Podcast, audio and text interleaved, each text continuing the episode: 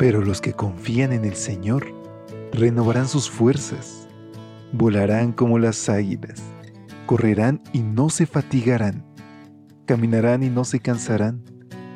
Mantengamos pues firme la esperanza que profesamos, porque fiel es el que hizo la promesa. Bienvenidos a esta serie de devocionales para adultos. Yo estoy contigo. Promesas bíblicas para vivir confiado.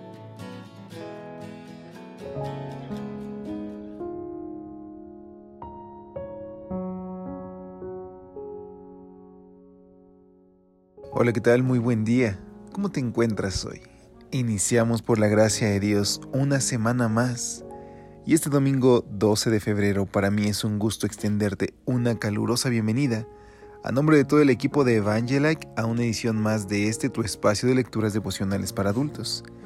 En esta mañana Dios tiene una promesa para nosotros y nuestra reflexión está titulada Él es tu escudo protector.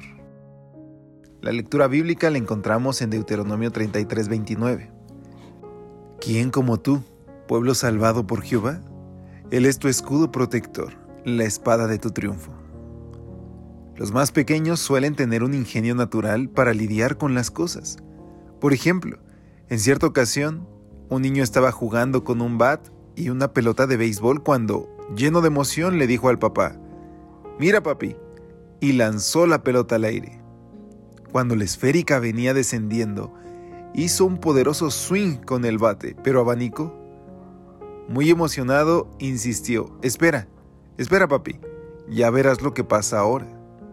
Así que una vez más lanzó la pelota, pero hizo swing y volvió a abanicar.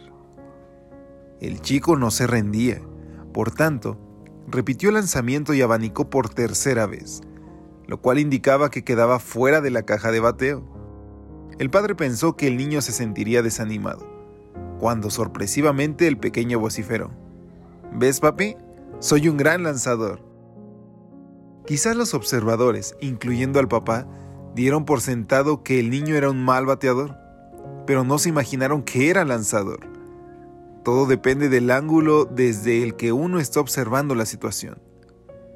Ilustremos esto con un ejemplo bíblico. Israel estaba cruzando el mar y detrás de él venía el poderoso ejército egipcio.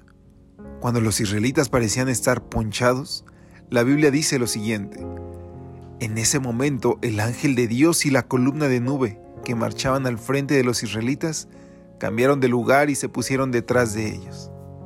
Así la columna de nube quedó entre el ejército egipcio y los israelitas. Para los egipcios era una nube oscura, pero para los israelitas los alumbraba. El texto habla de dos grupos, los egipcios y los israelitas.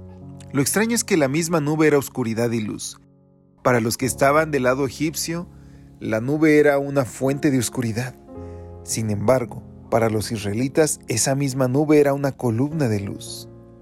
Cuando los egipcios estaban listos para burlarse del aparente fracaso del pueblo de Dios, la columna de nube, la presencia misma del Señor, se colocó como un muro, un escudo que permitió ver la victoria donde todo parecía una inminente derrota.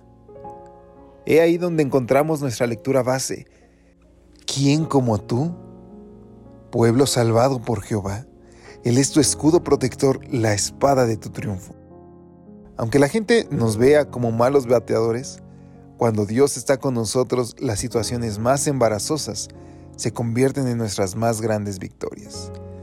Y es que, queridos amigos, a pesar de que veamos algunas complicaciones, que pasemos por momentos de tristeza o de dificultad, Dios está obrando. Y esa aparente derrota que tú y yo podemos ver, puede ser una gran victoria en el nombre de Jesús. ¿Qué te parece si hoy le pedimos a Dios que nos permita tener la fe y la certeza de que Él ya está actuando? Querido Dios, al iniciar esta semana queremos invocar tu nombre y rogarte que nos permitas ver nuestra vida con un propósito, que sepamos que tú estás obrando en nosotros a través de cada situación.